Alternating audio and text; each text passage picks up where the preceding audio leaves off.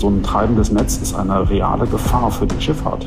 Als ich ihn dann auf meiner Hand liegen hatte, war der so verkrampft, dass er seine natürliche gestreckte Form gar nicht mehr annehmen konnte. Und als er dann davon geschwommen ist, das war ein wirklich sehr schöner Moment.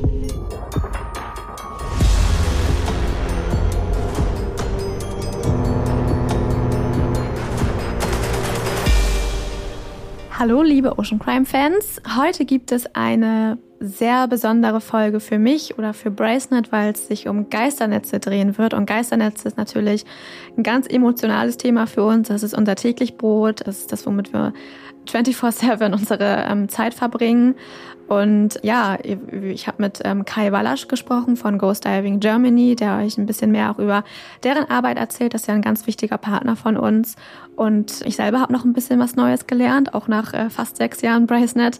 Und ich lege euch diese Folge wirklich ans Herzen, weil ähm, Geisternetze sind einfach eine der größten Ocean Crimes, die es da draußen gibt und ähm, viel zu wenige wissen genügend darüber und ja, hört die Folge, hört sie unbedingt und lasst euer Feedback da. Ich habe die Folge alleine aufgenommen, Madeleine hört ihr dann nächstes Mal wieder, also ganz viel Spaß dabei.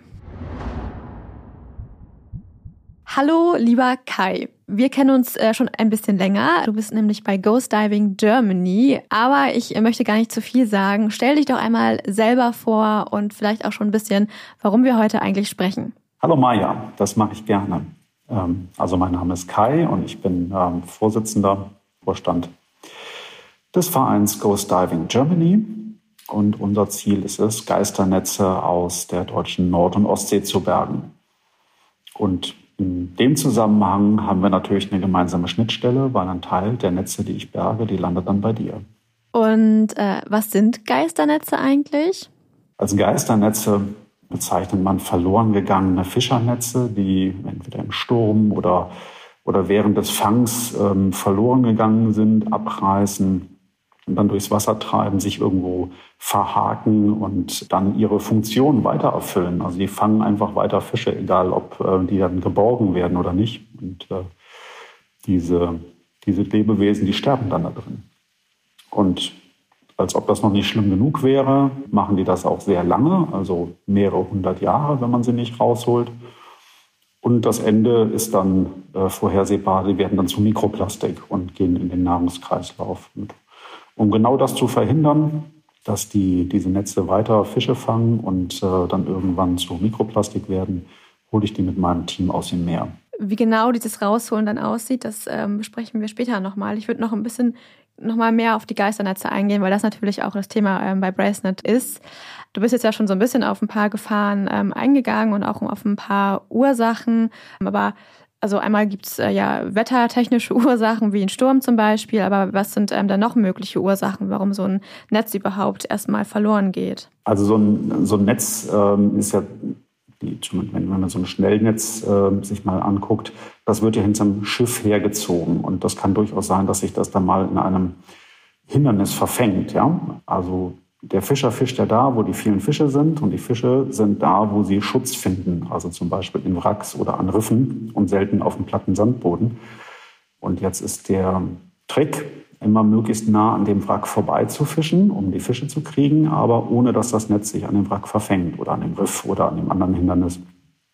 Und manchmal passiert das eben dann doch und dann hängt das fest. Und wenn man das nicht wieder loskriegt, dieses äh, Fischernetz, dann, dann reißt vielleicht ein Stück ab ähm, oder, ähm, oder es muss vielleicht losgeschnitten werden, das weiß ich nicht, da war ich noch nicht dabei. Aber so stelle ich mir das vor, dass die eben beim, beim Fangen dann verloren gehen, abreißen, Stücke zerreißen. Und wenn man sich die andere Art von Netzen anguckt, sogenannte Stellnetze, die treiben also im Wasser oder stehen an Starken.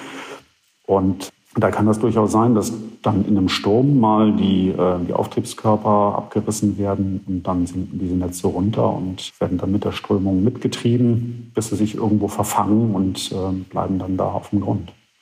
Mhm. Ich ähm, finde es ganz spannend. Wir hatten mal vor, ich glaube mittlerweile schon zwei Jahren, ähm, einen äh, Wissenschaftler eingeladen, digital. Der hat einen Vortrag gehalten über seine Forschung. Ähm, der hat auch mit Healthy Seas und Ghost Diving zusammen ähm, eine Forschung gemacht. Unter anderem darum, also woher kommen eigentlich die Netze, die jetzt vor allem an der Nord- und Ostsee ähm, ans, an Strand wirklich gespült werden.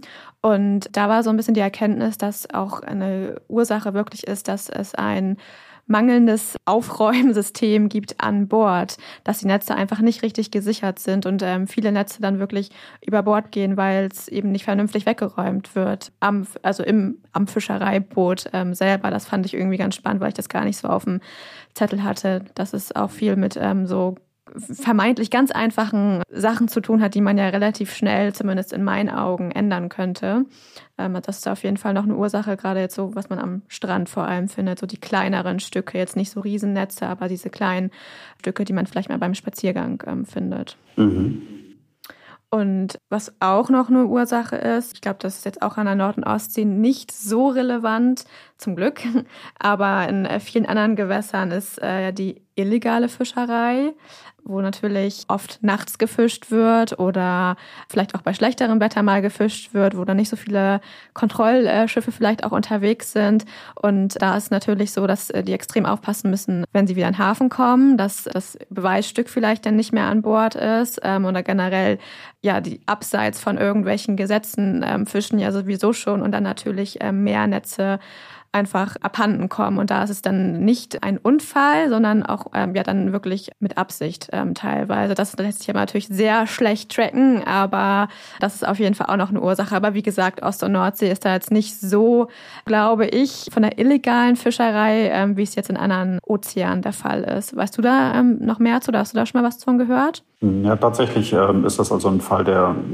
klar, das wird immer diskutiert, aber das habe ich ähm, A nicht erlebt und ich glaube auch nicht, dass das in äh, Nord- und Ostsee so relevant ist. Also die, diese absichtliche Intention der, der Meeresverschmutzung, das, äh, das glaube ich nicht. Die Fischer, mit denen ich gesprochen habe, die sind sich schon sehr bewusst, dass sie auch einen Impact leisten auf, äh, auf die Natur. Und die leben ja auch sozusagen mit der Natur und von der Natur. Und da habe ich eigentlich immer nur Zuspruch für meine Arbeit geerntet. Ja, ganz, ganz deutlich. Und da muss man ja auch mal sagen, die, diese Netze sind sehr teuer. Und ich glaube nicht, dass ein, äh, ein Fischer, der hier an der Nord- und Ostsee äh, versucht, seinen Lebensunterhalt damit zu verdienen, dass der irgendwie freiwillig ein Netz verliert. Auf gar keinen Fall. Ja, äh, Im Gegenteil, ich denke eher, dass da große Anstrengungen unternommen werden, dieses Netz dann, wenn es sich einmal verhakt hat oder verloren gegangen ist, dann auch wieder zu bergen, indem man vielleicht einen Anker hinter sich her schleppt oder probiert, das wieder loszurütteln. Und äh, das ist also auch wirtschaftlich wirklich keinen Spaß ne? für, einen, für einen Küstenfischer, wenn der sein Schleppnetz verliert. Aber es passiert ja. halt.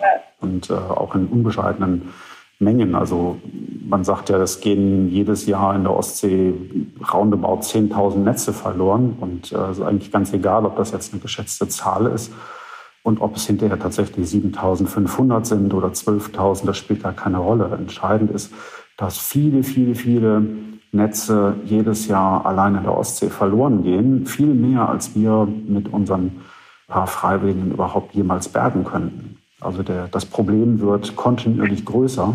Und was wir dagegen tun können, das ist sozusagen der Tropfen in der Ostsee. Ja, also das mit den Fischern kann ich auf jeden Fall unterschreiben. Ähm, also unser ähm, Austausch mit äh, Fischereien war jetzt auch eher positiv, dass sie das äh, wirklich auch bestürzt teilweise und das natürlich auch schwierig ist, gerade wenn das so Familienunternehmen sind und so weiter, die natürlich irgendwie ihr Geld verdienen wollen. Das haben wir, glaube ich, auch im Podcast schon öfter gesagt, dass auch wenn wir da so ein bisschen Anti-Fischerei ähm, unterwegs sind, manchmal vor allem um die ganz, ganz großen Flotten ähm, für uns geht, die da wirklich, also da wollen wir auch immer noch eine Folge machen über die größte Fischereiflotte der Welt. Das ist natürlich hier in der Nord- und Ostsee ein bisschen anders alles. Nichtsdestotrotz ist es ein riesen, riesen Problem und man muss dagegen was tun. Man muss vor allem darüber sprechen. Und das machen wir jetzt ja heute auch. Wir sind ja schon so ein bisschen auf diese ganzen Gefahren eingegangen oder du hast schon ein bisschen was erzählt. Das ist natürlich, die Netze fischen weiter, sind äh, weiterhin ja tödliche Fallen für alle Lebewesen. Und was ich dann auch ganz spannend finde, weil du auch gerade den wirtschaftlichen Aspekt für die Fischereien angesprochen hast. Aber es ist auch ein enormer wirtschaftlicher Schaden für die ganze ähm, Schifferiebranche, weil diese Netze sich und teilweise auch in Triebwerken verfangen oder in den Pellern oder sonstiges und dann natürlich enorme Ausfälle sind, auch dahin gehen. Also das wird, glaube ich, immer auch so ein bisschen vergessen, dass es ähm, nicht nur den Fischen schadet, sondern auch für andere wirtschaftliche Sektoren Auswirkungen hat. Hast du das schon mal mitbekommen? Ja, das ist tatsächlich so dass wir mit dem, dem WSV in, ähm, in Kiel im Gespräch waren, ein Projekt zu führen, das durchzuführen. Und das mussten wir von Anfang des Jahres jetzt auf Ende des Jahres verschieben, wegen einem Motorschaden an einem Schiff. Aber da war es tatsächlich so, ähm, dass die gesagt haben, boah, wenn ihr da ein Netz bergt, ähm, also es sind da ähm, verifizierte Positionen, wo, ähm, wo ein Netz liegt, das ist ja ganz wichtig für uns. Da sperren wir sogar die Schifffahrtsstraße, weil das so ein treibendes Netz ist eine reale Gefahr für die Schifffahrt. Ja, das ist ja nicht nur, dass das dann blöd wäre, wenn sich das in den Propeller der Fähre wickelt oder so. Für, also nicht nur blöd für die Fähre, sondern das ist ja dann manövrierunfähiges Schiff. Das ist eine Gefahr für die gesamte Schifffahrt. Ja, und das ist nochmal ein ganz anderer Aspekt dazu. Aber der, der begegnet mir tatsächlich eher selten.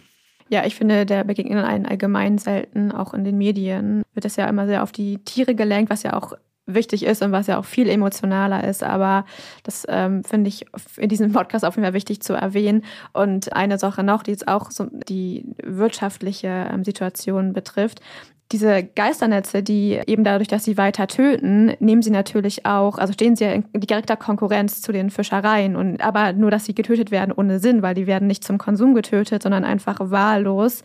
Und äh, man, wir haben ja in Zukunft wahrscheinlich ein Versorgungs-, ähm, Ernährungsproblem. Und äh, Fisch ist eine wichtige Proteinquelle für einen Großteil der weltweiten Bevölkerung. Ähm, jetzt hier in Europa nicht, da können wir andere Proteinquellen nutzen. Aber das ist nochmal ein ganz ganz, ganz anderes Thema, dass diese Fische gefischt werden und dadurch anderen Leuten, die darauf angewiesen sind, ja, diese Fische eben zum Essen genommen werden. Hm. Also ich sehe es zum Beispiel ähm, in der Ostsee oft so, dass sich in diesen, diesen Netzen Dorsche verfangen. Dorsche unterschiedlichster Größe, kleine und große.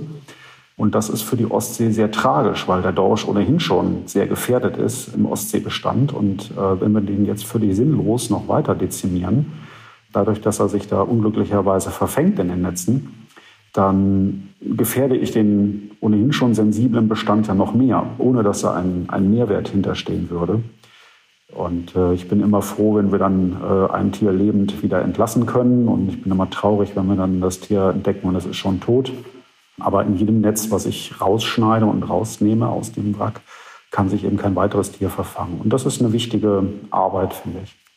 Ja, also auf jeden Fall ist das eine sehr, sehr wichtige Arbeit. Ich finde, da kannst du auch sehr, sehr stolz drauf sein.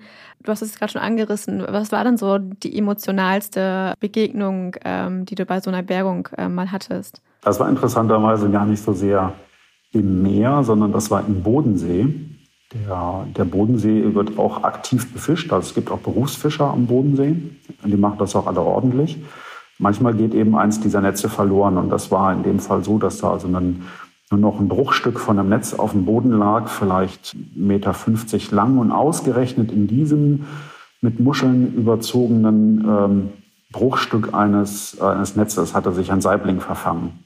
Und der hat wohl versucht, sich frei zu strampeln. Jedenfalls war der also fast zum Kreis gebogen in den Maschen, in ganz vielen einzelnen Maschen verfangen. Und ich dachte erst, er ist tot. Ne? Und habe dann, dann vorsichtig in die Hand genommen und dann habe ich gemerkt, oh, der zuckt ja noch. Und das war ganz, ganz aufwendige Operation, ihn da freizuschneiden, ohne ihn dabei zu verletzen. Das hat auch äh, relativ lange gedauert. Und als ich ihn dann auf meiner Hand liegen hatte, war der so verkrampft, dass er seine natürliche gestreckte Form gar nicht mehr annehmen konnte. Das hat also wirklich noch eine Weile gedauert. Dann hat man richtig gemerkt, wie er versucht, sich wieder neu zu recken und zu strecken. Und als er dann davon geschwommen ist, das war ein wirklich sehr schöner Moment. Mhm, Glaube ich. Und kannst du einschätzen, wie lange dieser Fisch da jetzt schon drin verfangen war? Nein, überhaupt nicht. Das kann ich nicht einschätzen. Aber äh, bestimmt länger schon. Mhm.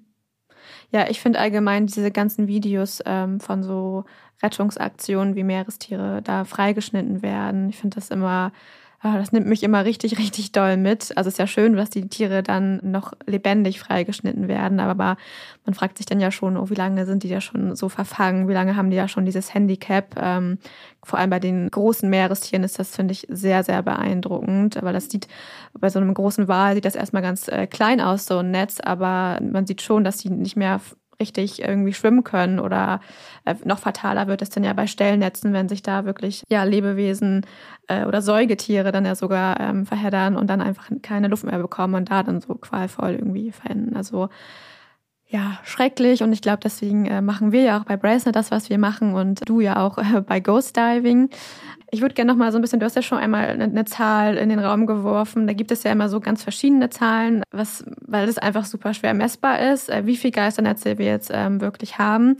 Aber ich glaube, so ein paar Zahlen kann man ruhig noch mal erwähnen. Es, äh, jetzt die, die neueste Zahl ist ja, die jetzt immer so in den Raum geworfen wird, dass bis zu eine Million Tonnen ähm, Fischereiequipment jährlich hinzukommt. Und ich, auch eine absurde Zahl, kann man sich überhaupt gar nicht vorstellen. Oder kannst du dir das besser vorstellen, weil du öfter, öfter unter Wasser bist? Nein, äh, wenn, wenn ich dazu viel drüber nachdenke, dann ähm, würde das ja nur dazu führen, dass ich vielleicht verzweifle, weil der, der Impact, den ich habe, wenn wir mal ein paar hundert äh, Kilo Netze bergen, der, äh, der wird ja mehr als aufgehoben durch die unendliche Anzahl von ähm, äh, Fischereigeräten oder von, von Plastikmüll generell, der dann dazukommt. Also ist egal, was wir tun, es wird immer mehr. Und davon lassen wir uns aber nicht entmutigen, sondern machen einfach weiter und äh, so gut wie wir können und so viel wie wir können. Und ähm, es gibt ja ganz viele verschiedene Organisationen, die sich diesem Thema verschrieben haben, ähm, Müll oder Fischernetze oder generell Plastik aus dem Meer zu holen. Und das ist ganz toll, dass da so viele Leute mitwirken. Ja, also wir lassen uns davon auch nicht ent, entmutigen. Wir sprechen auch später nochmal über Lösungsmöglichkeiten und was jeder Einzelne zu Hause machen kann.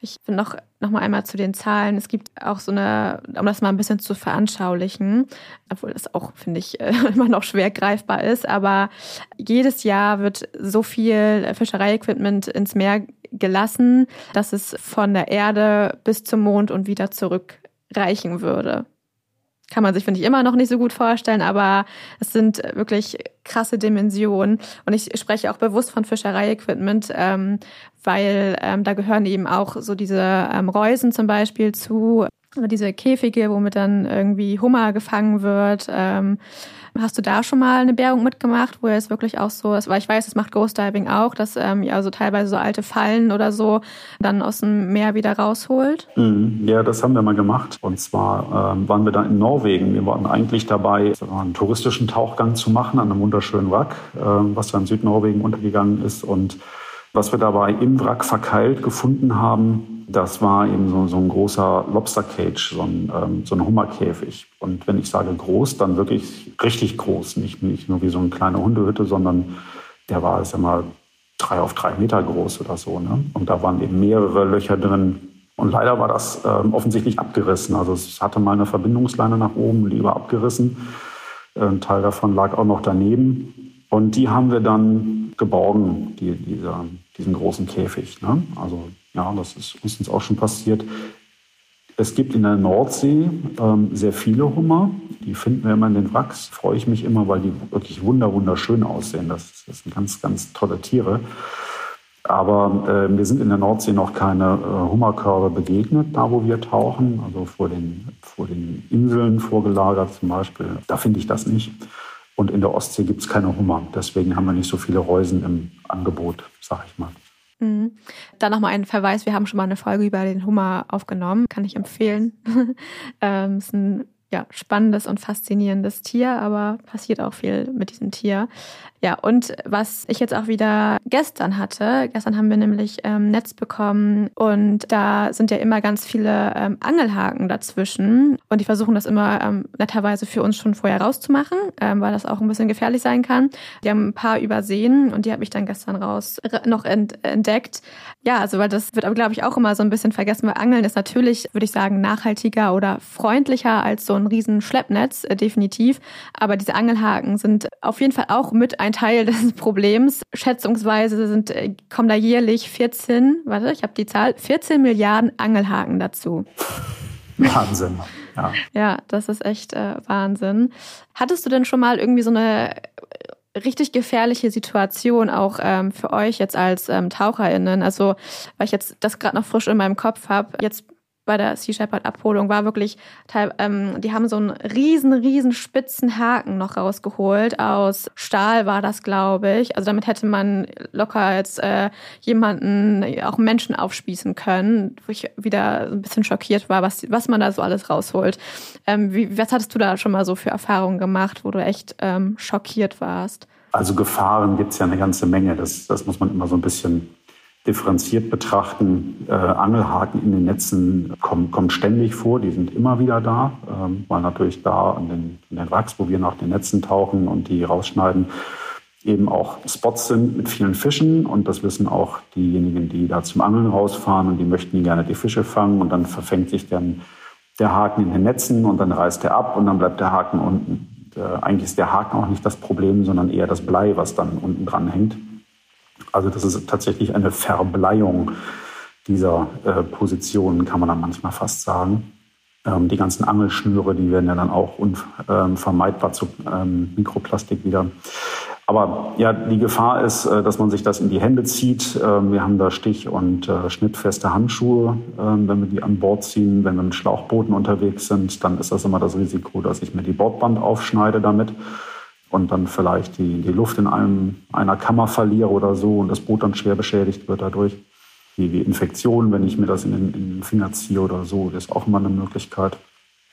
Aber es gibt ja noch äh, eine ganze Reihe andere Gefahren, die ähm, damit einhergehen. Also jeder denkt irgendwie, ja, wenn ich mich dann im, im Netz verheddere, ja, das ist eine reale Gefahr. Das trainieren wir auch in, in Vorbereitungsworkshops, ähm, nenne ich das mal, unter Wasser. Wie gehe ich dann damit um?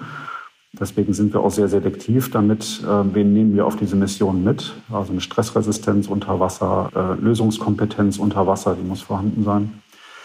Wenn, du musst dir vorstellen, ich schneide ja bei, bei Nullsicht. Ne? Also ich habe vielleicht noch gute Sicht oder einigermaßen gute Sicht, wenn ich das Wrack antauche und wenn ich das Netz finde. Aber in dem Moment, wo ich das Netz hochziehe äh, und in die Hand nehme, wirbel ich so viel äh, Schlick auf, dass das wirklich eine Nullsicht ist. Also ich taste dann. Und dann schneide ich mit dem sehr scharfen Messer an diesem Netz rum. Und idealerweise bin dann auch nur noch ich mit meinen Fingern und meinem Netz da. Und dann habe ich aber noch jemanden, der mir dabei hilft. Die, die wirklich große Gefahr ist, dass ich mir gegenseitig in die Hand schneide dabei ne? oder in den Anzug und oder der Anzug äh, am Wrack aufreißt und dann vollläuft mit kaltem Wasser und ich aber trotzdem noch in, äh, dekomprimieren muss. Und, und worüber wir immer gerne schweigen, ist ja das Thema auch Munition aus ähm, Altlasten. Ähm, häufig sind diese Wracks eben im Krieg untergegangen und da befindet sich dann vielleicht noch Flakmunition an Bord ähm, oder MG-Munition oder ähm, andere Sachen. Und da probieren wir immer einen ganz großen Bogen drum zu machen, weil das äh, auch ein unkalkulierbares Risiko ist. Ja, toi, toi, toi. Bisher ging ja alles ähm, gut, eben weil ihr ja auch so auf Sicherheit bedacht ähm, seid. Ja. Du hast jetzt ja schon so ein bisschen erklärt, aber kannst du mal so eine Bergungsmission von Anfang bis Ende erklären, also von der Planung bis hin ähm, zur Ausführung? Oh, das, das ist natürlich eine Menge, ne, was, man, was man da berücksichtigen muss. Also als, als, ich glaube, als erstes ist äh, wichtig, dass man sich ein vernünftiges Revier sucht, also was auch die, die logistischen Anforderungen erfüllt. Wir brauchen einen äh, Liegeplatz für die Boote, die wir haben. Wir brauchen eine Infrastruktur, um die Flaschen wieder auffüllen zu können. Wir brauchen eine Unterkunft wo wir, wo wir an Land dann äh, schlafen können während des äh, Projektes. Dann äh, müssen wir einen Zeitraum definieren. Das machen wir natürlich idealerweise, wenn das Wetter gut ist, also in den Sommermonaten. In den Sommermonaten ist aber auch immer Hauptreisezeit an der Küste. Also Unterkünfte sind tatsächlich ein Thema. Ne?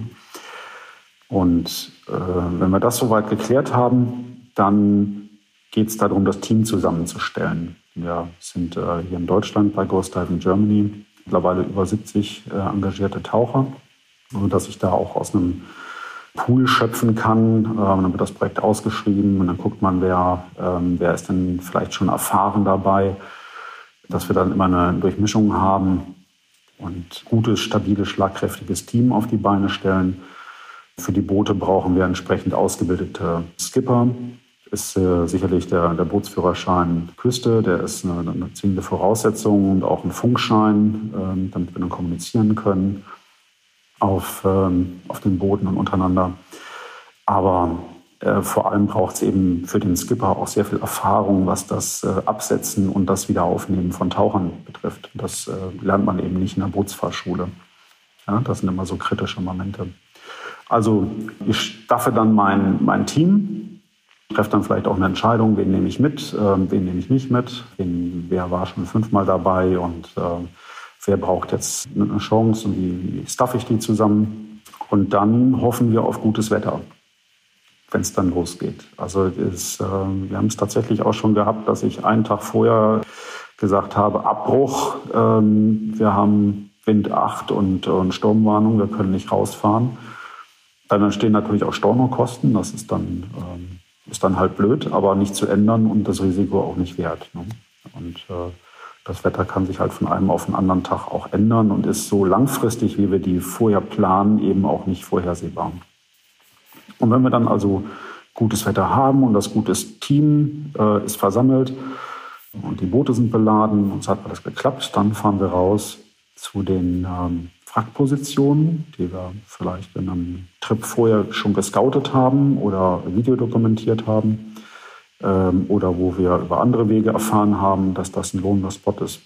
Wir überfahren die Position dann, gucken auf den Sonar, was sehen wir da, das hilft uns, die Situation einzuschätzen, die richtige Position zu finden. Setzen wir in der Regel eine Ankermarkierung, also werfen einen Anker raus mit einer Boje dran. Ähm, an der großen Boje hängt vielleicht noch eine kleine Boje, dass wir so eine Indikation kriegen, wie weit treibt die von der großen Boje ab. Dann sehen wir, wie stark ist die Oberflächenströmung, von welcher Richtung ähm, würde ich die jetzt anfahren, wenn ich die Taucher ins Wasser setze und wie steht der Wind, wie sind die Wellen.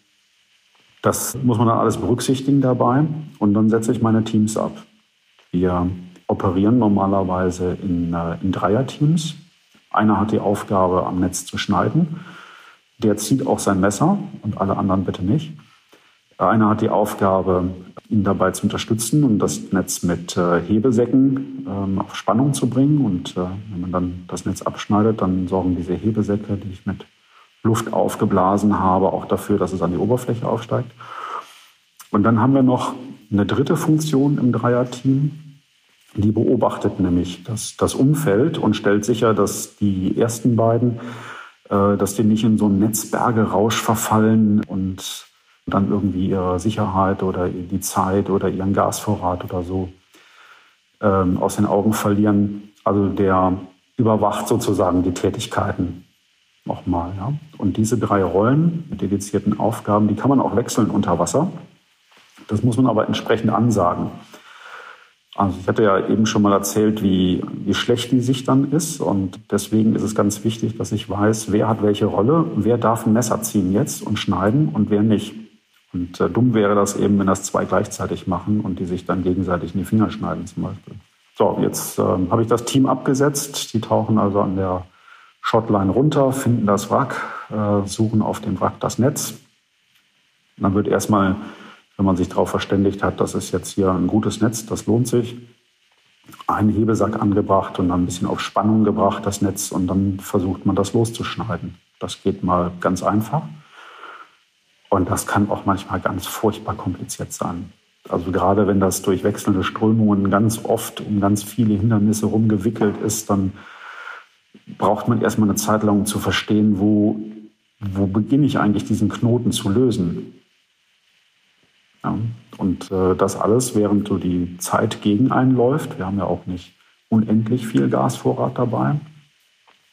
Das müssen wir auch mal berücksichtigen. Und dann habe ich dann irgendwann das Netz soweit frei. Und dann kommt noch mal ein gefährlicher Moment. Das ist nämlich der, wenn ich das letzte Ende vom Netz durchschneide, dann wird es dann sofort und schlagartig an die Oberfläche gezogen. Und das wäre gut, wenn sich dann jeder frei hält davon. Das muss man also auch nochmal kommunizieren.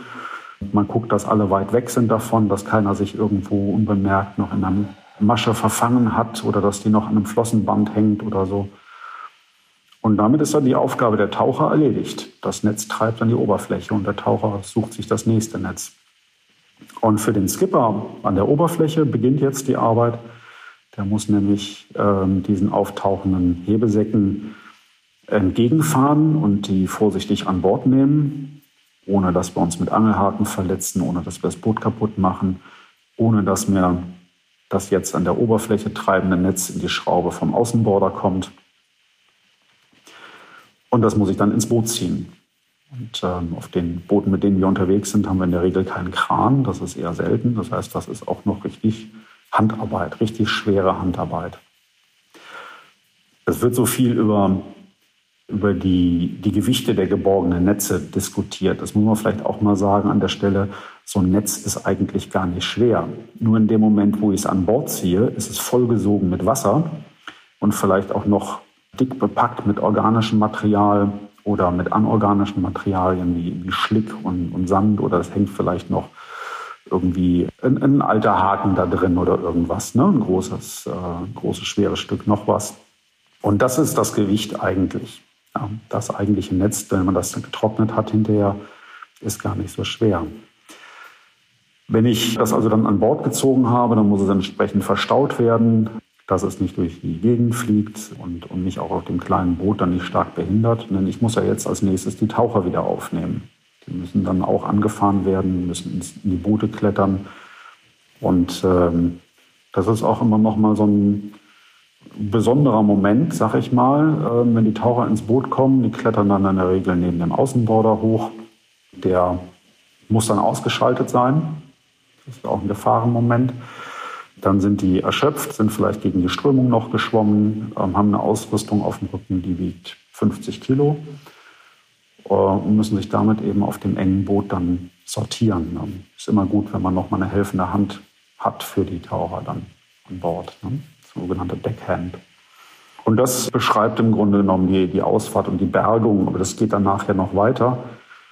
Wir müssen nach dem, nach dem erfolgreichen Bergen der Netze, wenn wir wieder im Hafen sind, äh, müssen wir die natürlich entsprechend reinigen. Unsere Ausrüstung muss gereinigt werden, die Boote müssen gereinigt werden, die Flaschen müssen gefüllt werden. Dann ähm, äh, werden die Netze erstmal untersucht, dann die Angelhaken rausgenommen, ähm, vielleicht nochmal äh, Dinge, die sich da drin verfangen haben, Stahlseile zum Beispiel oder die Teil des Netzes sind, äh, müssen abgetrennt werden und dann sortieren wir das nach der weiteren Verwendung dann für die Dinge, die wir geborgen haben.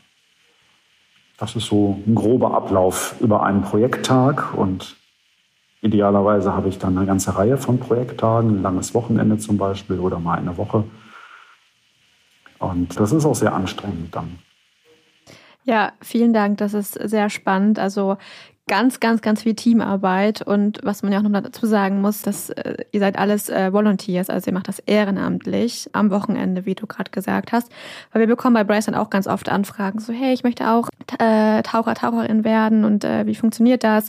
Und da sagen wir, filtern wir schon immer so ein bisschen vor für euch und äh, ähm, managen so ein bisschen die Erwartungshaltung, dass eben irgendwie ein Tauchschein, den man auf Mallorca gemacht hat, vielleicht nicht unbedingt reicht und dass es eben auch wirklich ein zeitlicher Invest ist, wie jedes Ehrenamt ja am Ende. Also wirklich so tolle Arbeit, ähm, die er da leistet. Allgemein zu Ghost Diving, also jetzt das Germany-Team gibt es ja seit drei Jahren, seit zwei? Ja, seit zum dritten Jahr jetzt. Drittes Jahr, genau. Finde ich ähm, bemerkenswert, dass ihr da schon 70 ähm, Leute habt, die da äh, mit aktiv sind. Ghost Diving generell operiert aber weltweit. Also weltweit sind ähm, wirklich ähm, Teams da, die auch ja fast jedes Wochenende dann ja wirklich rausfahren und ähm, Netze bergen. Also eine richtig tolle Organisation, die wir deswegen ja auch ähm, so gerne unterstützen bei Bracenet. Also schaut da auf jeden Fall mal ähm, vorbei und für alle, die es noch nicht gesehen haben, so ein Video, was du gerade beschrieben hast mit diesen Hebesäcken und dann sieht man, es ist das letzte Stück äh, losgeschnitten und wie die Netze nach oben gehen und so. Es ist sehr ähm, beeindruckend. Also schaut da auf auf jeden Fall, ähm, Fall mal vorbei und ähm, schaut euch da so Videos an, wie das, wie das Ganze aussieht und äh, wie groß diese Netze dann auch wirklich sind. Und ich glaube, gerade Ost- und Nordsee sind nochmal von der ähm, Sicht ähm, unter Wasser nochmal besonders herausfordernd, ähm, dass man da teilweise nicht so viel sieht. Ich möchte noch auf ein Thema hinaus, weil wir jetzt so viel über Nord- und Ostsee gesprochen haben. Und das ist das Thema der Dolly Ropes. Hast du, hattest du da schon mal mit Berührungspunkte mit? Also Dolly Ropes, das ähm, muss man vielleicht mal erklären, was das eigentlich ist. Das sind äh, Bündel ähm, von Kunststofffäden, meistens in leuchtenden Farben, in Blau oder in Orange.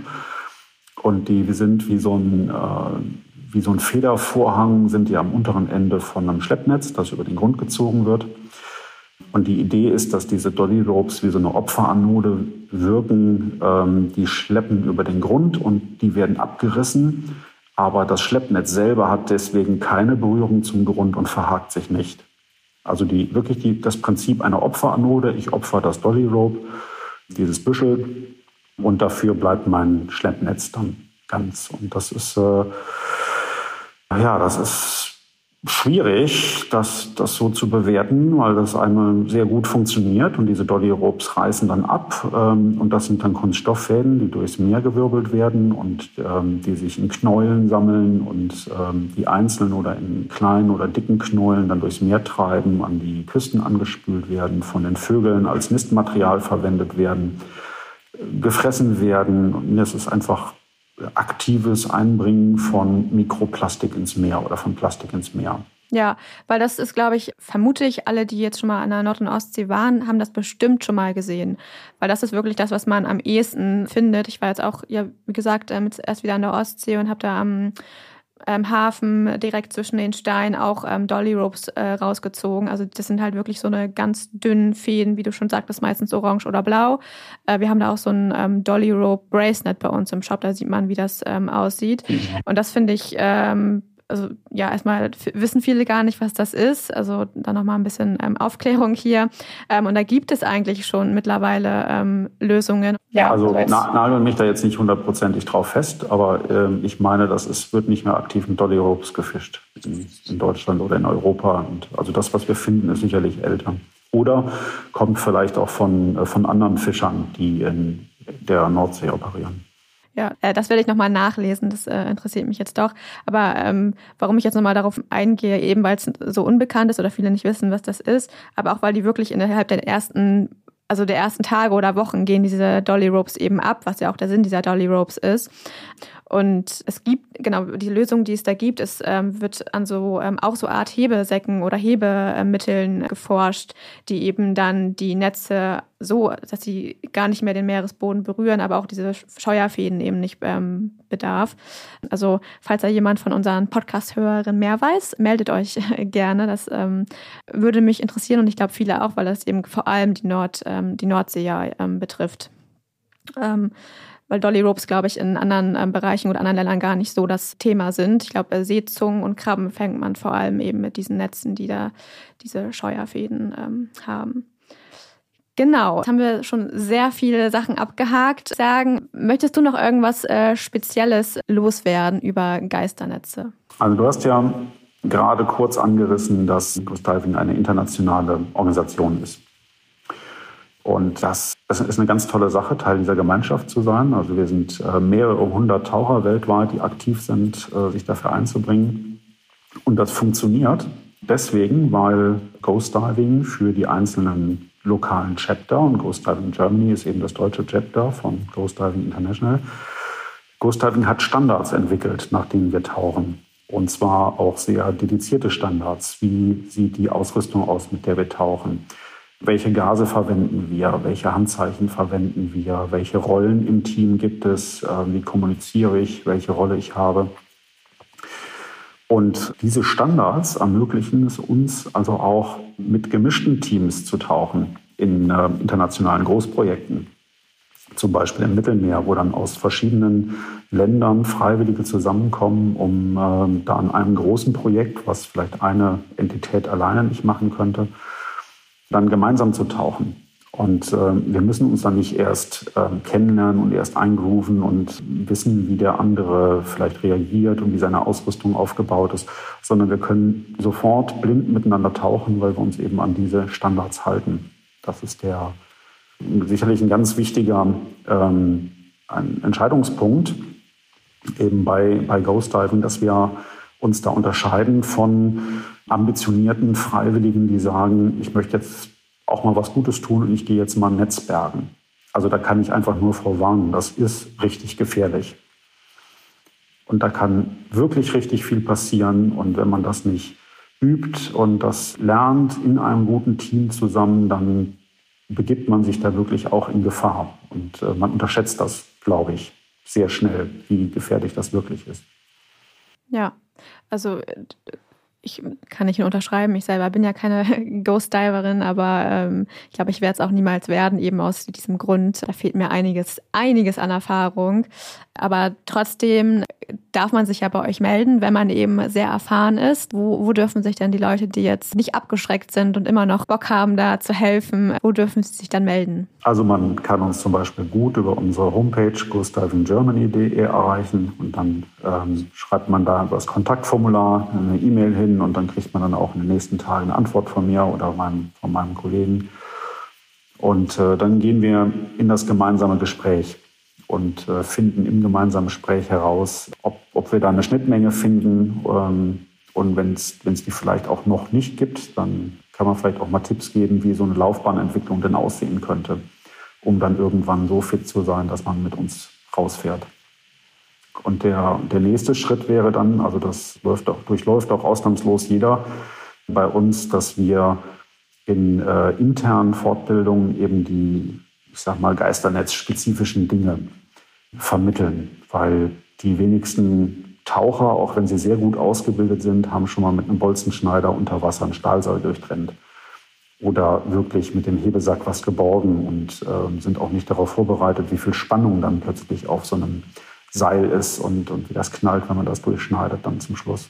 Ähm, und dazu kommen dann die Abläufe, die wir während den Bergungen haben, die Abläufe, wie verhalte ich mich auf dem Boot, wie binde ich einen Fender an und solche Sachen. Das weiß einfach auch nicht jeder und das ist nicht schlimm. Das ist Wissen, was wir vermitteln und im Rahmen dessen lernen wir uns dann kennen und haben dann das Vertrauen ineinander, dass wir dann auch bei einer Bergung gut zusammenarbeiten können. Ja, wir verlinken alles in den Shownotes, wo ihr euch dann melden könnt und die Webseite von Ghost Diving Germany natürlich. Ich möchte noch einmal auf Lösungen zu sprechen kommen. Was, was gibt es denn jetzt mittlerweile schon an ähm, Lösungsmöglichkeiten, damit eben ähm, also das Problem der Geisternetze minimiert wird? Was ist dir da bekannt? Ja, das grundsätzlich ist ja das Problem, dass ich äh, Fische fange mit Netzen. Ne? Ähm, und äh, diese, diese Fangmechanismen, wenn die dann verloren gehen, dann bilden sie eben das Geisternetz. Also ich könnte natürlich auf das Fangen verzichten dann minimiere ich sicherlich den Eintrag und habe damit aber dann ein anderes Problem. Du hast ja geschrieben, dass, dass eben viele Menschen auch davon abhängig sind.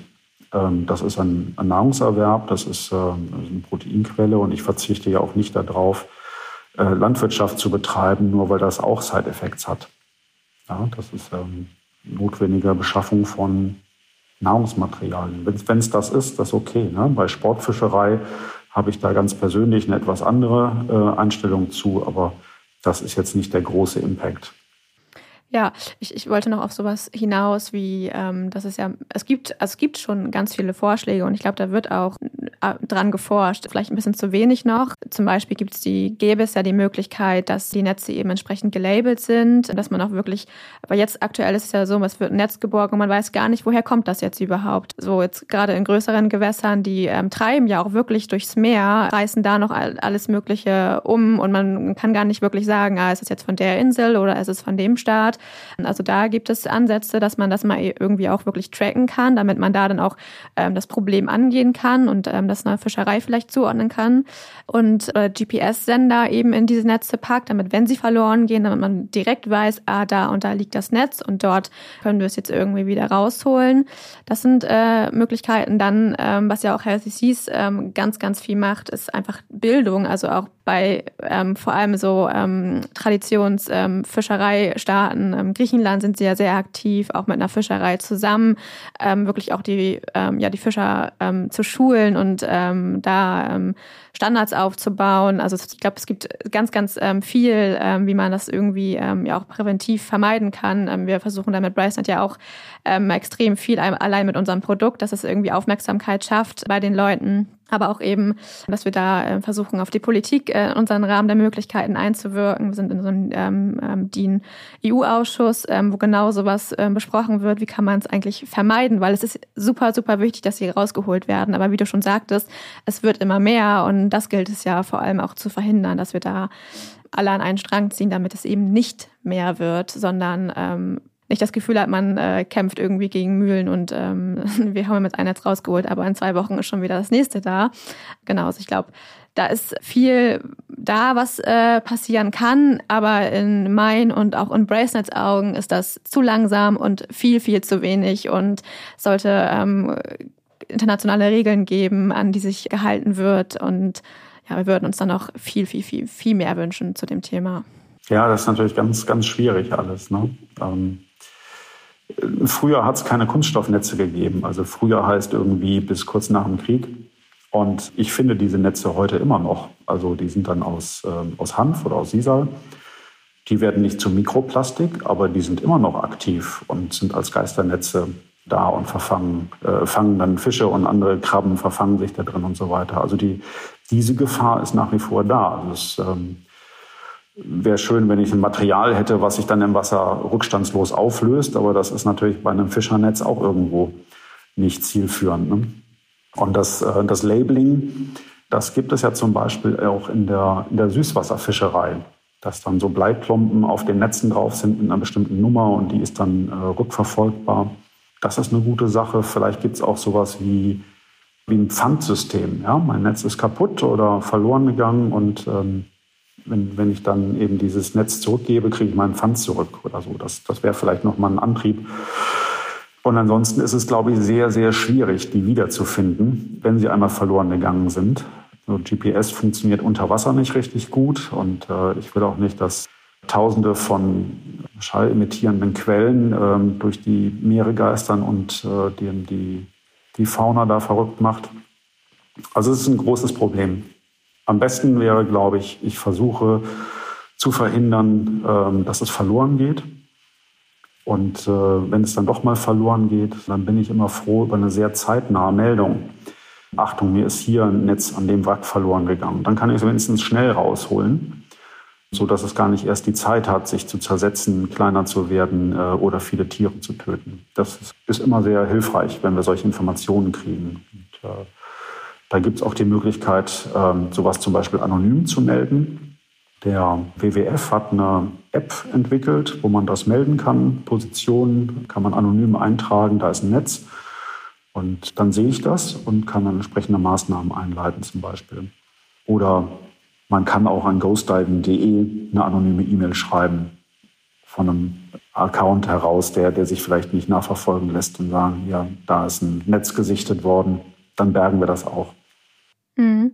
Ja, jetzt sind wir schon voll im äh, Call to Action drin, was man alles machen kann. Ich glaube auch, äh, wenn man jetzt selber ähm, Taucher, Taucherin ist und man sieht irgendwie ähm, Netze, dann ähm, kann man sich natürlich auch äh, melden bei euch, würde ich mal sagen, oder generell das irgendwo melden, ähm, wo man, wo dann die Person das Gefühl hat, da ähm, passiert dann auch passiert dann auch was. Und ich möchte noch auf eine Sache eingehen, die du gerade gesagt hast, ähm, dieses Pfandsystem, also dass ein Anreiz geschaffen wird, eben kaputte Netze irgendwie ähm, entsprechend abzugeben oder dass es irgendwie Sammelbecken am Hafen gibt ähm, für sowas. Da sind wir, also wir upcyclen ja einmal wirklich alte Geisternetze, also die auch wirklich im Meer ähm, dann verloren gegangen sind, aber wir ähm, upcyclen ja auch viele alte Fischernetze, um sie davor zu bewahren, jemals ein Geisternetz zu werden.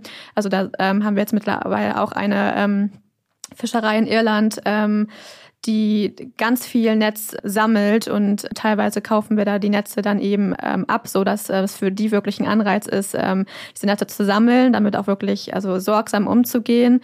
Und wir haben eben ja neue Produkte, aber ähm, haben diesen Netzen ein neues Leben gegeben und so ist nochmal ein ganz neuer Kreislauf entstanden. Also es ist natürlich auch eine Art zu vermeiden, dass net neue Netze irgendwie, ähm, die wirklich noch teilweise gut erhalten sind, ähm, ins, ins Meer gelangen irgendwie. Hast du sonst noch irgendetwas, was ähm, jetzt hier jeder Einzelne irgendwie, ähm, jeder Einzelne zu Hause machen kann ähm, gegen dieses ähm, große, große Problem? Call to Action. Äh, grundsätzlich hilft natürlich weniger Fisch essen, ne? wenn man die Alternative hat, ähm, sich irgendwie anders zu ernähren. Das, ähm, das, das kann Einfluss haben auf das Problem, gerade insbesondere auf diese großen Flotten, die du angesprochen hast. Ja. Also ich, äh, ich spreche ganz bewusst nicht gegen den einzelnen Fischer, der mit seinem Kutter auf die Nord- oder Ostsee rausfährt. Das ist wirklich hart verdientes Geld und, und ein dringender lebensnotwendiger Erwerb für, für diese Fischerei, die ja auch sag mal, Teil unseres, unseres Kulturraumes ist, ja? die ähm, Küstenfischerei. Aber die, äh, diese großen Fangflotten, die wirklich systematisch Schwärme totfischen, ganze Landstriche leer fischen, das ist, das ist schon ein großes Problem. Ja. Und äh, wenn man dann darauf achtet, wo kommt mein Fisch eigentlich her, sich mit den Labels beschäftigt, dann kann man zum Beispiel vermeiden, dass es äh, dieser ja, mit, mit schlechten Methoden gefischter Fisch ist, zum Beispiel, wenn man da ein bisschen drauf achtet. Und ähm, dann kann man uns natürlich unterstützen in jeder Form. Das ist auch mal eine gute Sache. Da freuen wir uns. Oder du hattest das Thema Bildung angesprochen. Ähm, sprecht über dieses Problem, sprecht mit euren Nachbarn, mit euren Freunden, mit euren Arbeitskollegen darüber und bringt das in, in das Bewusstsein. Und ähm, wenn, wenn dieses Bewusstsein mal in der Mitte der Gesellschaft angekommen ist, dann hoffe ich mir, dass da eben auch andere Schritte möglich sind. Ja, ich finde es immer noch faszinierend, wie viele Leute das ähm, davon gar nichts wissen. Also wir sind da noch lange nicht noch nicht an unserem Ziel angekommen, was wir mit BraceNet verfolgen. Das ist wirklich ähm, alle, alle davon wissen, was da ähm, los ist. Genau, und ihr könnt natürlich BraceNet unterstützen, äh, weil wir spenden einen Teil unserer Erlöse ja an Healthy Seas und Ghost Diving. Und mit Ghost Diving Germany haben wir nochmal speziell, eigentlich vers versuchen wir immer ein spezielles BraceNet für im Shop zu haben. Das ähm, letzte Netz wurde jetzt komplett ähm, abgecycelt und ich, morgen kriegen wir nochmal ein Netz. Bin gespannt, wie es aussieht. Äh, Nord- und Ostsee ist immer Überraschung und äh, meistens auch von den Farben nicht ganz so bunt, äh, wie ihr es vielleicht bei uns im Shop manchmal kennt. Das ist, da sind andere Meere ein bisschen bunter unterwegs ähm, oder andere Fischereien. Mhm. Ähm, genau, aber die Folge kommt jetzt ja ähm, wahrscheinlich erst ein paar Wochen online. Ähm, also dann ist es das Bracelet vielleicht schon im Shop. Falls ja, dann verlinken wir es in den Shownotes und dann könnt ihr da mal ähm, vorbeischauen. Genau, ich glaube, es äh, war eine sehr informative Folge. Ich habe auch noch ein bisschen was gelernt, äh, wo das ja unser, unser Kernthema ist. Vielen, vielen Dank für deine Zeit und vor allem vielen, vielen Dank für die tolle Arbeit, die ihr mit Ghost Diving ähm, Germany äh, leistet. Möchtest du noch irgendwas abschließend sagen? Liebe Maya, es macht so viel Spaß, mit euch zusammenzuarbeiten. Es ähm, ist schön, dass die Sachen, die wir bergen, dass die nicht einfach in der Tonne landen und dann ähm, zu Restwärme verarbeitet werden, sondern dass die ein zweites Leben kriegen durch eure Arbeit. Und jeder, der ein Bracelet trägt, ist sozusagen ein Botschafter für das, wofür wir stehen. Und das finde ich toll. Danke, das hast du sehr schön gesagt. Dann, liebe Zuhörerinnen, wir hoffen, äh, die Folge hat euch gefallen. Ihr könnt ja mal unten, wir haben dieses, diese Umfrage, könnt ihr ja mal beantworten, ob ihr das Problem der Geisternetze schon vor Bracelet und vor dem Podcast kanntet oder nicht. Also einmal mit Ja oder Nein könnt ihr ja ähm, antworten. Und ähm, alle Links und Infos findet ihr wie immer in den Show Notes. Und dann bis äh, nächstes Mal. Ocean Crime ist eine Produktion in Zusammenarbeit mit Brands in Waves. Und falls ihr bei uns Werbung schalten möchtet, dann meldet euch unter werbung at brandsandwaves.de. Die Inhalte unseres Podcasts haben wir aus erster Hand und wurden mit größter Sorgfalt recherchiert. Für die Richtigkeit, Vollständigkeit und Aktualität der Inhalte können wir jedoch keine Gewähr übernehmen. Wir schließen jegliche Haftung für das Offenlegen von geheimen Informationen aus und wir können keine Haftung für eventuelle Folgen übernehmen.